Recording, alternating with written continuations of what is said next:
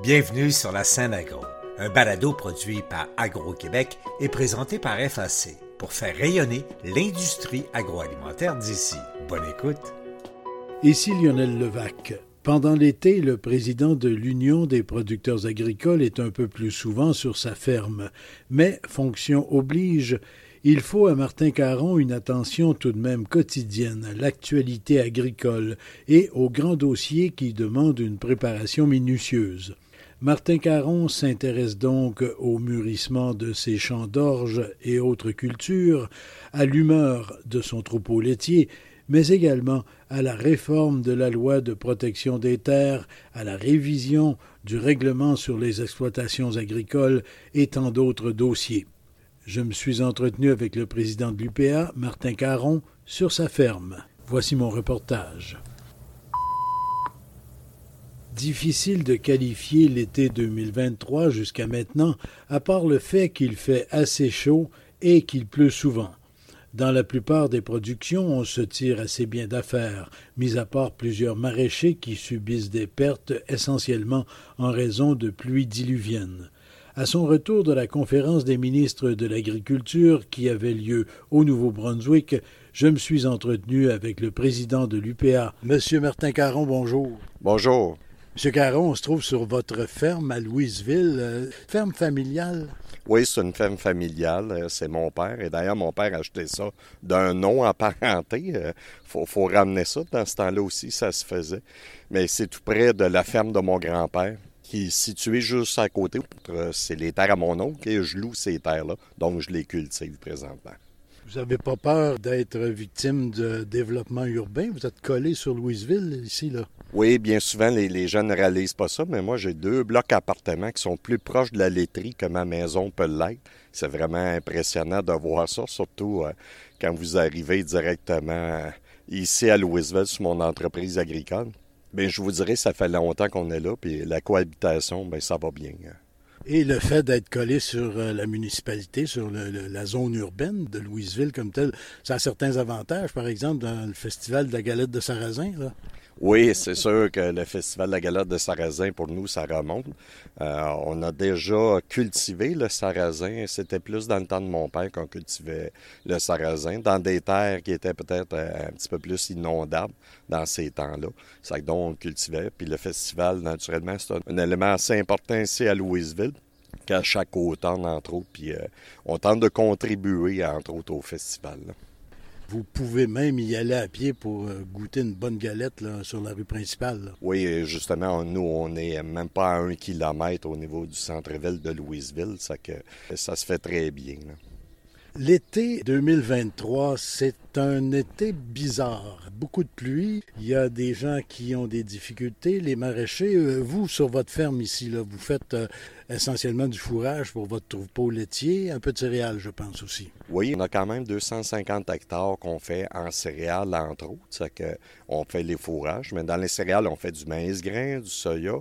On fait de l'orge brassicole, agri-nature, donc on n'utilise pas les pesticides les intrants, puis on fait du blé de consommation humaine aussi. Puis pour la première fois cette année, on fait des légumes de transformation, on fait des haricots qu'on a semés euh, juste au début de juillet, entre autres. C'est une nouvelle expérience. Et l'été nous amène euh, des gros enjeux euh, présentement, entre autres. variation totale, puis je vous dirais qu'avec le vécu que j'ai dans mes 40 ans, que je peux dire, je pratique l'agricole un petit peu plus à temps plein je vous dirais que c'est du jamais vu, cette température-là. Euh, on passe d'un été plus sec, trop sec euh, quasiment, puis après ça, on arrive avec des pluies diluviennes. C'est vraiment un mix de températures qui amène le lot d'impact qu'on peut connaître là, en agriculture, entre autres quand il y a trop d'eau. Si on prend quelques cultures euh, séparément, là, les petites céréales, c'est bon quand même, la croissance est bonne, parce qu'on arrive de la période de maturité là, bientôt. Là. Les petites céréales, présentement, on regarde, la croissance se fait très bien, mais là, c'est le risque de maladie. C'est là qu'on arrive avec nos grains, que ce soit dans le blé avec la fusariose ou dans d'autres au niveau de l'âge brassicole, ça que naturellement, ces grains-là, quand ils sont en consommation humaine, on veut qu'ils classent comme il faut. Ça que là, il y a des risques euh, au niveau euh, des champignons ou d'autres maladies, moisissures qu'ils pourraient avoir. C'est là que ça nous inquiète un petit peu plus. Pour les fourrages, L'année passée, 2022, ça a été une année extraordinaire pour les fourrages, en volume et en qualité. Cette année, il y a du volume aussi. Là. Oui, absolument, il y a du volume. Euh, nous, on voit que le volume va être bien présent. Encore là, c'est l'aspect de la qualité parce qu'il y a des dates qu'on aurait voulu faire la deuxième coupe, peut-être une semaine, dix jours. Et là, malheureusement, avec la mauvaise température, il a fallu retarder. Donc aujourd'hui, euh, journée qu'on se parle, aujourd'hui, on a fauché hier, puis on va essayer d'en faire en fin de journée. Mais vu qu'il y a des retards, ben, on risque d'avoir peut-être moins de protéines et côté énergique euh, au niveau des fourrages. Et dans ce temps-là, ben, ça amène des coûts supplémentaires en tant que producteur agricole parce qu'il faut acheter les suppléments en conséquence. Et là, bien justement, on est dans une fenêtre de soleil et de chaleur. Ça va durer peut-être encore 24 heures, mais après ça, encore un épisode de pluie, probablement.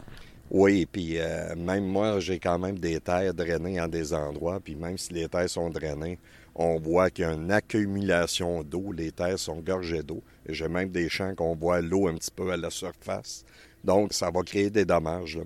Au niveau des productions, je pense, exemple, à la production, entre autres, de soya euh, présentement, qui est peut-être celle qui est le plus impactée si je regarde au niveau de mes cultures.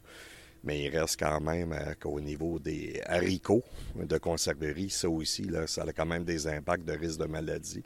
Mais on fait avec, euh, quand on fait de l'agriculture, c'est les risques du métier. Ça a toujours été comme ça et ça le sera toujours. Oui, mais par contre, on voit de plus en plus, quand on parle de changement climatique, on réalise que des temps donnés, puis des coups d'eau ou des volumes d'eau qui arrivent euh, dans des temps records, ne veut pas, ça a des impacts au niveau de nos terres agricoles. Nos terres agricoles, quand ils sont gorgées d'eau, puis qu'il arrive un gros coup d'eau, bien, ils risquent d'avoir du lessivage. C'est le défi qu'on a, puis ça va être d'adapter nos pratiques agricoles en conséquence, entre autres, parce qu'on va devoir vivre avec ça. Et il y a des gens, des producteurs qui, dans certains domaines, trouvent la saison plus difficile. Euh, les maraîchers, par exemple. Il y en a beaucoup qui, sans faire de jeu de mots, des maraîchers qui en arrachent. Là. Oui, absolument. Les maraîchers. Puis on peut penser aussi à nos producteurs de petits fruits, fraises, framboises. Les producteurs de petits fruits ont vu euh, le fenêtre, entre autres, pour l'autocueillette beaucoup réduire. De côté de la production, il y a eu des pertes aussi. Des pertes parce que les gens n'ont pas pu rentrer dans les champs à cause euh, d'eau. Et les producteurs maraîchers, bien naturellement, producteurs de céleri, de laitue, d'oignons, des choses qu'on n'avait pas vues, là.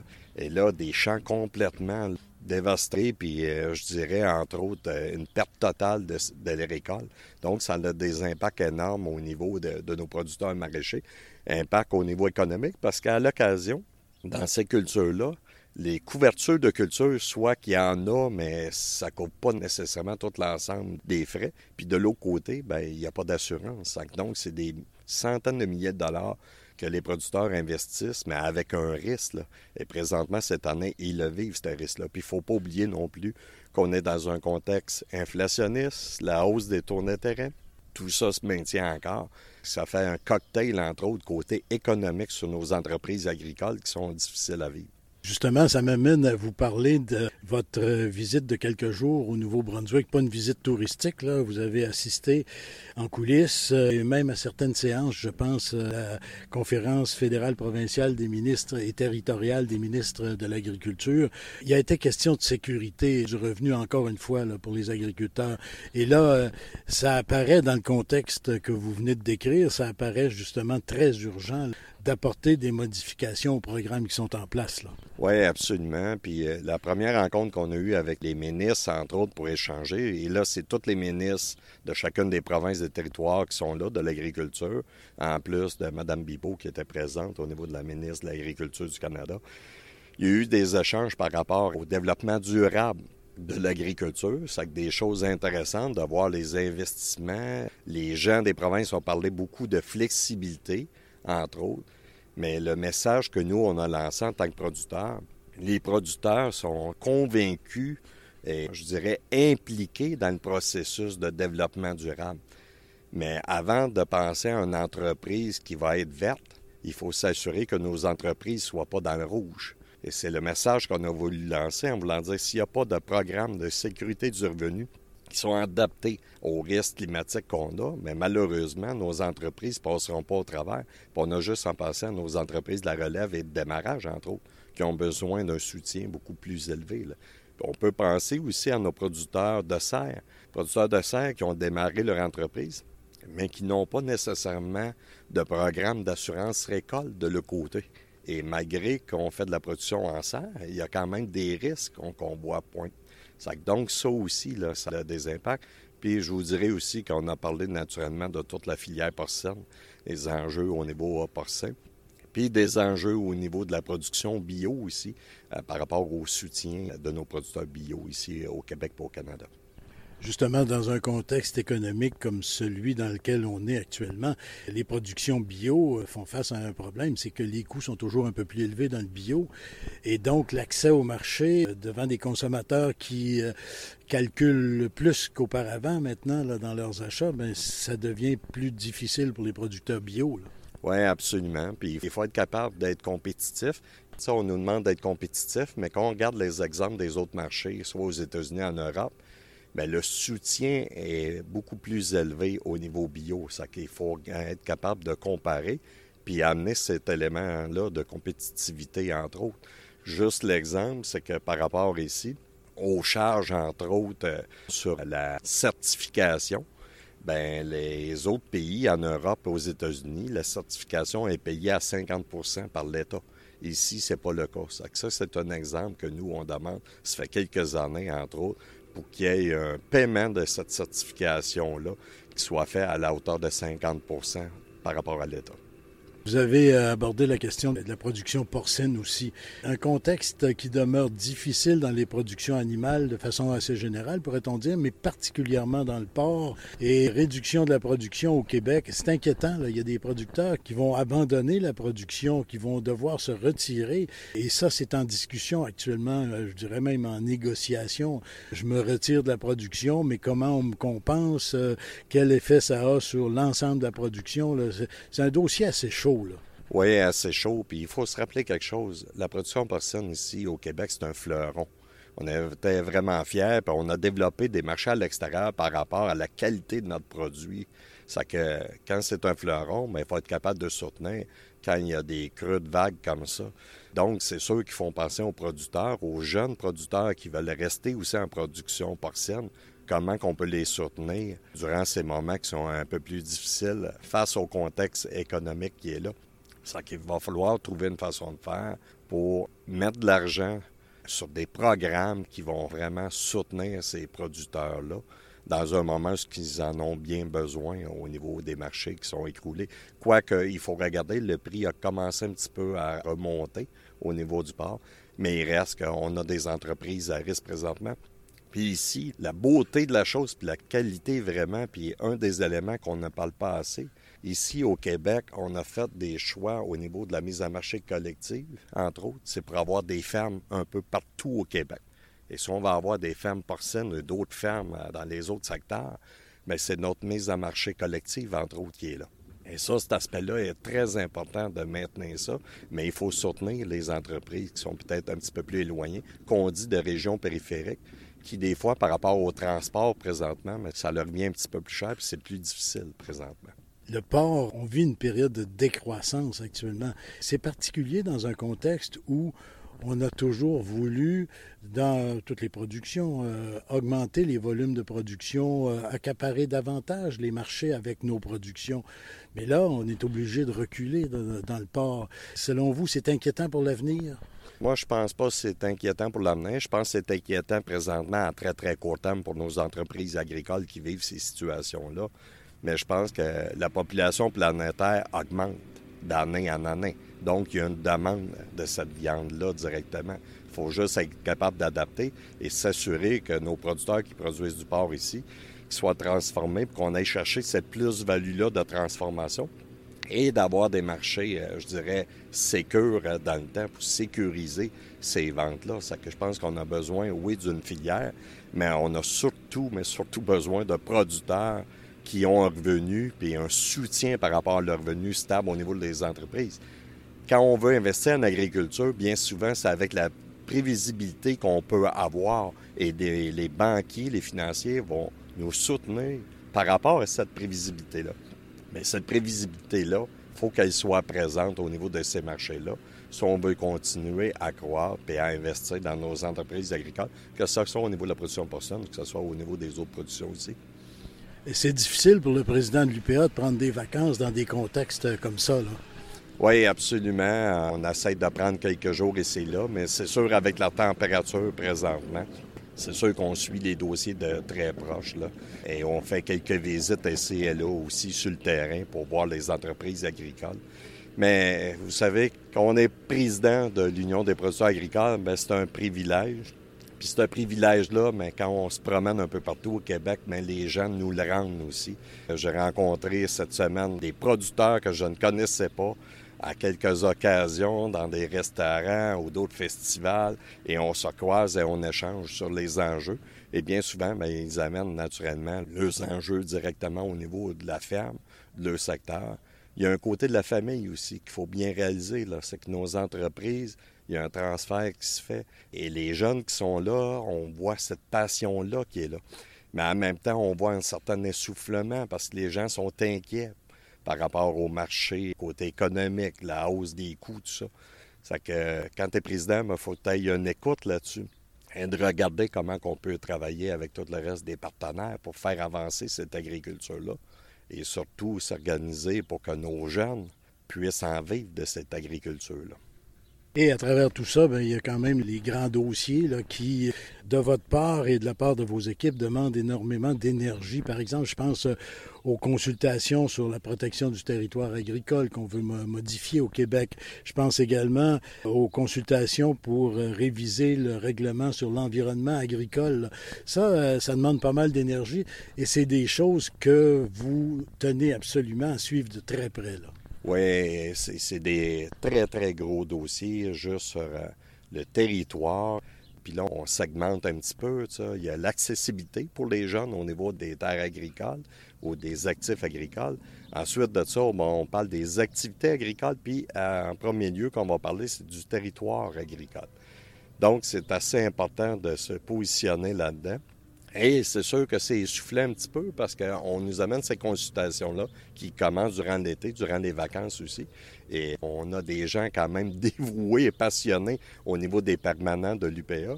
Des gens, entre autres, de toutes les équipes, que ce soit à la Confédération, que ce soit dans chacune des fédérations régionales et spécialités. Mais les gens sont dévoués à écrire et à, répondre à ces mémoires-là. Que ce soit, oui, pour l'occupation du territoire et que ce soit aussi pour euh, le règlement sur les exploitations agricoles. C'est des euh, gros chantiers qui s'en viennent. Sur la protection des terres, bien sûr, inconditionnellement, on doit protéger les terres agricoles au Québec, mais est-ce qu'il y a quand même je vous le demande comme ça, là, certaines ouvertures de la part de l'UPA pour faciliter certaines activités connexes, certaines activités, par exemple, je pense à des tables champêtres, euh, des choses comme ça sur les fermes, et qui sont, la plupart du temps, sinon toujours, l'initiative d'agriculteurs eux-mêmes. Est-ce que pour des choses comme ça, il y a une certaine ouverture de la part de l'UPA? Mais je vous dirais que présentement, on a quand même des outils qui sont là dans chacune des régions, puis qui peuvent amener ces discussions-là, qui peut travailler. On appelle ça des articles 59, entre autres, qui permettent. On a des comités consultatifs agricoles qui sont là dans chacune des MRC, qui permettent ces discussions-là, qui permettent cette ouverture-là. Mais par rapport au projet de loi, c'est sûr, un des aspects importants pour nous, c'est de mieux protéger, de mieux protéger les terres agricoles, entre autres, puis ça, c'est l'élément qu'on va travailler dans son ensemble. Parce que présentement, on voit une déviation qui est en train de se faire. C'est qu'on ne dézone pas des fois des terres agricoles, mais on change l'usage. Et là, si l'usage n'est plus de faire une activité agricole, et là, ça met à risque. Et ça aussi, il va falloir être capable de refermer un petit peu cette porte-là, entre autres, mais en ayant, oui, cette vision-là quand même de cohabitation, parce qu'on cohabite avec les gens et les partenaires. Donc, je pense que ça va être important, mais il faut vraiment resserrer un peu la porte au niveau du dézonage agricole parce que c'est moins de 2% On parle souvent de 2% mais c'est moins de 2% au niveau des terres qui sont cultivées. Il faut être capable de les protéger, de les soutenir, soutenir les activités aussi, parce que de plus en plus de gens venaient nous dire quoi faire au niveau de nos activités agricoles. Et là, c'est comme s'ils n'avaient plus de reconnaissance au professionnalisme des producteurs agricoles. Et ça, je vous dirais que pour les producteurs productrices, ça ne passe pas, ça. Nos jeunes, et même nous, on a été se former pour faire de l'agriculture. C'est pas vrai qu'on va mener nous dire quoi faire sur nos entreprises agricoles en ayant des formations, en étant accompagnés de professionnels qui sont là avec nous. C'est que je pense qu'il y a des gros chantiers là-dessus, mais pour l'amener, pour nos jeunes qui sont là, il va falloir vraiment se positionner là-dessus. Le REA, c'est règlement sur... Règlement sur les exploitations agricoles connotation beaucoup environnementale dans ce règlement-là. Sur la question des pesticides, entre autres, là, vous avez sûrement vu là, encore les discussions à propos de l'Agence de réglementation de la lutte antiparasitaire, ce qu'on appelle l'ARLA, qui est rattaché à Santé Canada, sur l'indépendance euh, de l'ARLA et des recherches, des vérifications, de l'accréditation ou de l'homologation des produits. La position de l'UPA face à ça, est-ce que je me trompe en disant, en la résumant par le fait que vous souhaitez avoir tous les outils pour protéger vos cultures, mais si vous êtes d'accord, je pense aussi, est-ce qu'il y a plus de transparence dans ces processus-là? Oui, puis je vous dirais, avant de protéger les cultures, on va avoir des outils, entre autres, qui vont protéger, nous, notre santé parce qu'on est les premiers impactés par rapport à travailler avec ces produits-là. Donc, nous, on a besoin des outils, on a besoin d'une agence, on a besoin des, organismes qui sont mis en place pour nous, nous amener un côté sécuritaire à utiliser ces produits-là. Pas juste dans les champs, mais le côté humain, puis euh, le côté aussi d'adapter avec des équipements de sécurité. Pour nous, c'est très important. Nous, on se fie euh, avec eux sur le côté scientifique. Oui, il faut qu'il y ait de la transparence dans ce côté-là, mais il faut euh, s'assurer, entre autres, que si on a ces produits-là, ces ingrédients-là, mais que les tests ont été faits, puis que c'est vraiment sécuritaire de les utiliser pour nous, les producteurs, productrices agricoles. Monsieur Caron, euh, l'été s'avance, on est déjà fin juillet. Vous, sur la ferme, euh, ça va relativement bien. Votre troupeau laitier, c'est un, troupeau assez important que vous avez? Non, mais je vous dirais qu'on est dans la moyenne troupeau laitier. On a à peu près 60 kilos euh, jour de quota présentement sur notre entreprise agricole. Oui, je dirais que ça va quand même assez bien. Puis vous savez qu'en tant que producteur, les gens me demandent ça ou demandent ça à mon époux chanteur, ben, est-ce qu'il traite encore les vaches? Et, oui, c'est la fin de semaine que je traite les vaches bien souvent. Dans le temps des vacances comme ça, ça arrive à l'occasion que je vais un petit peu plus loin. Mais je vous dirais aussi, c'est une opportunité aussi d'inviter les gens du ministère de l'Agriculture et du ministère de l'Environnement sur mon entreprise agricole. Parce qu'on vient de parler, entre autres, des enjeux de l'environnement. Et d'ailleurs, pas plus tard que demain, j'ai une rencontre avec des gens du ministère de l'Environnement et du MAPAC qui vont mener mon entreprise. Et moi, je veux les amener bien souvent quand je parle de lourdeur administrative et que cette lourdeur administrative-là m'emmène pas, entre autres, des indicateurs de performance sur l'environnement sur mon entreprise agricole. Ça, je pense que les gens vont réaliser que je suis bien connecté avec mon entreprise agricole, mais il n'y a rien de mieux pour eux. Je pense que les gens ne réalisent pas tout ça, mais nous, on le vit et moi, je le vis directement sur mon entreprise. Beaucoup de paperasse, beaucoup de données que j'envoie, mais qui ne me servent aucunement par rapport à toute la stratégie que je peux mettre en place puis démontrer l'évolution que j'ai sur mon entreprise. Et d'ailleurs, demain, c'est une discussion qu'on va avoir. Et tantôt, on parlait des pesticides, mais c'est la même chose. Je vois beaucoup de producteurs faire des choses côté environnement, mais qui ne sont pas captés, entre autres. Donc, on va avoir une discussion là-dessus et mon entreprise, entre guillemets, sert de laboratoire bien souvent pour amener ces effets-là. Et moi, je suis un producteur, je dirais, qui est là dans la moyenne, mais il y a beaucoup d'autres producteurs qui font des belles choses. Il faut que ça soit pris en considération, entre autres.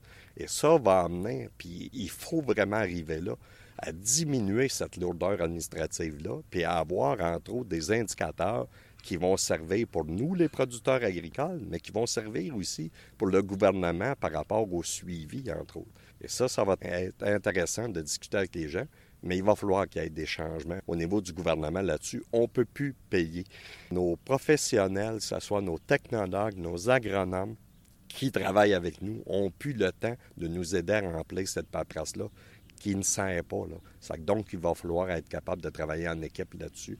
Et ça, l'équipe, il y a un leadership à utiliser et, ça va être euh, l'État qui va devoir vraiment faire un virage là-dessus. Et d'ailleurs, eux aussi vivent la pénurie de main-d'œuvre. Donc demain, vous allez leur sortir vos caisses de papier que vous devez remplir, euh, tenir à jour constamment. Absolument. Je vais sortir les registres des pesticides, entre autres. Je vais sortir le PAF. Tous ces éléments-là qui sont là, mais qu'à l'occasion, on, pourrait simplifier les choses, puis ça pourrait être plus performant. Je pense qu'on est rendu à cette ère-là. Puis je, crois vraiment au bon vouloir vraiment des, ministères. Je pense que c'est juste qu'ils ne réalisent pas directement sur le terrain. Puis vous savez, Lionel, ça fait, longtemps que vous couvrez le, monde agricole. Au quotidien, c'est les producteurs et productrices qui font les gestes sur les terres. J'ai beau écrire bien des affaires de mes documents, mais au quotidien, c'est moi. C'est moi qui écris. Et c'est moi qui est responsable au bout de la ligne quand même. Ça, je pense qu'il faut ramener ça dans les mains des producteurs agricoles, s'organiser pour qu'on ait les outils qui nous aident à performer, que ce soit au niveau des services conseils, etc., mais qui vont nous aider, entre autres, à performer à relever le défi. Le relever le défi au niveau de la transition écologique et l'adaptation de nos pratiques agricoles et de notre élevage aussi.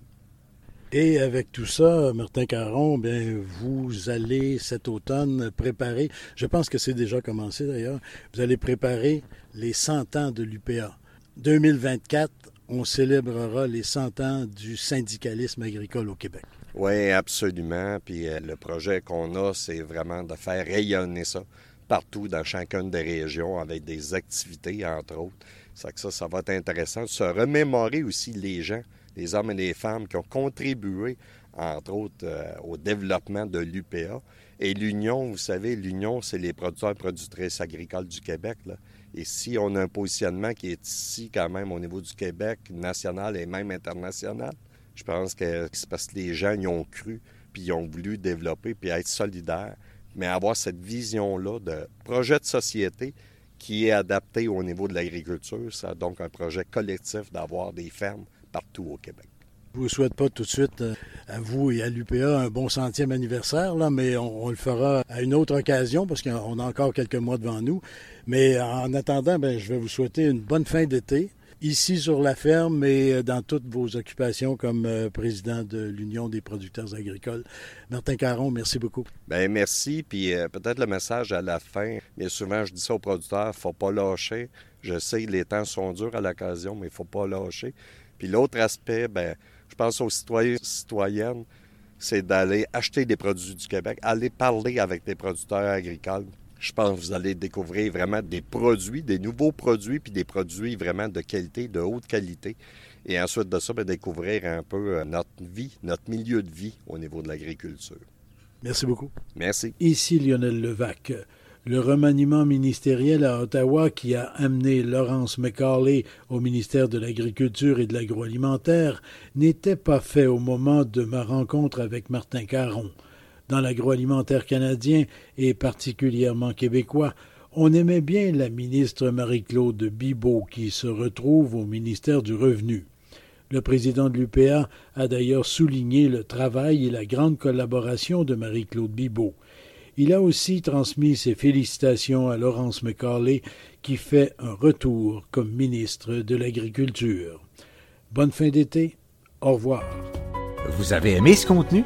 Suivez la scène agro pour rester à l'affût de l'actualité agroalimentaire. Merci et à bientôt.